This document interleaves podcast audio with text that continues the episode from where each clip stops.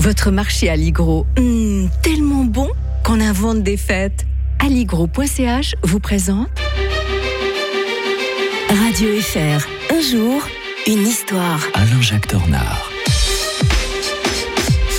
Bonjour Alain-Jacques Tornard. Bonjour Mike. Plaisir de vous retrouver après euh, la pause du week-end. Toujours très en verve, notre historien, pour évoquer euh, ce 12 septembre 1990, la signature du traité de Moscou, ouvrant la voie de la réunification allemande. Rien que ça. Hein. Ah ouais, puis on l'a un petit peu oublié au passage, le traité de Moscou. Hein, maintenant qu'on est dans une période très euh, anti-russe, on oublie ce qui s'est passé. Hein. C'est quand même le moment où on a mis un terme diplomatique à la Seconde Guerre mondiale parce qu'on n'avait jamais signé de traité de paix, Mike. Mhm. Après le 1914-1918, on avait traité le, on avait fait le traité de Versailles, mais là on n'avait rien fait. On était dans un état de non-guerre, mais c'était, ce n'était pas la paix.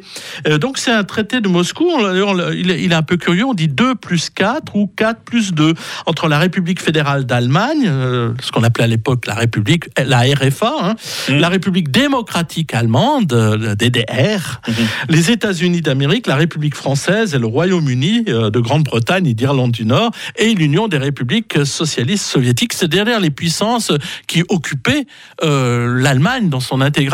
Hein. Euh, Les Français avaient toujours du côté de Fribourg, mais Fribourg en Brisgau, Mm. faut pas l'oublier, euh, euh, des, des, euh, une zone d'occupation. Euh, donc, qu'est-ce qui s'est passé? Eh bien, on a décidé de, de fixer définitiv- définitivement la frontière sur l'Oder-Neisse.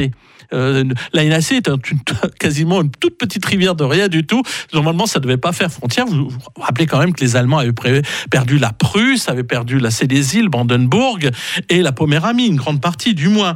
Et donc, c'est un gros sacrifice pour eux d'avoir accédé à cette, euh, à cette paix finalement en sacrifiant euh, tous les territoires et ils s'étaient engagés à ne jamais les revendiquer, même si les autres puissances étaient d'accord pour les leur céder. Et donc voilà comment ça s'est passé.